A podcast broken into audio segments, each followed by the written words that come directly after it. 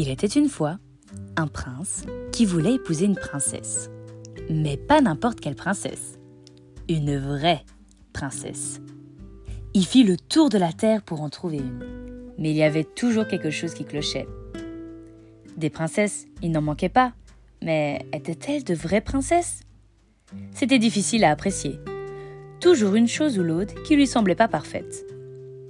Il rentra chez lui tout triste. Il aurait tant voulu rencontrer une véritable princesse.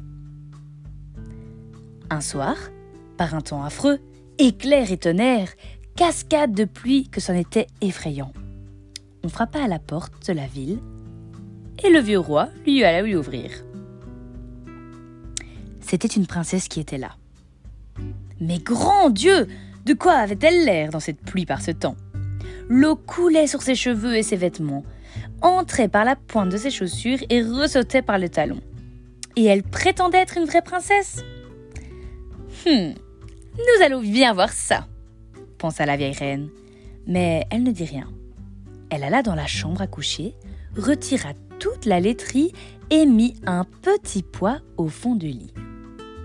Elle prit ensuite vingt matelas qu'elle empila sur le petit poids et par-dessus, elle en mit encore vingt écredons et plumes dédiées.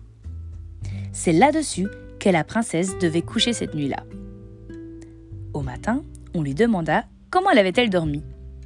Affreusement mal répondit-elle. Je n'ai presque pas fermé l'œil de la nuit.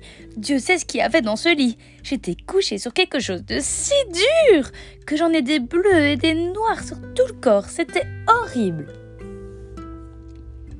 Alors, ils reconnurent que c'était une vraie princesse, puisque à travers les vingt matelas et les vingt écredons en plumes d'édieur, elle avait senti le petit pois.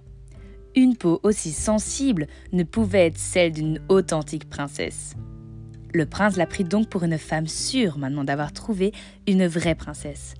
Et le petit pois fut exposé dans la cabinet des trésors, où l'on peut encore le voir si personne ne l'a emporté. Et ceci est une vraie histoire.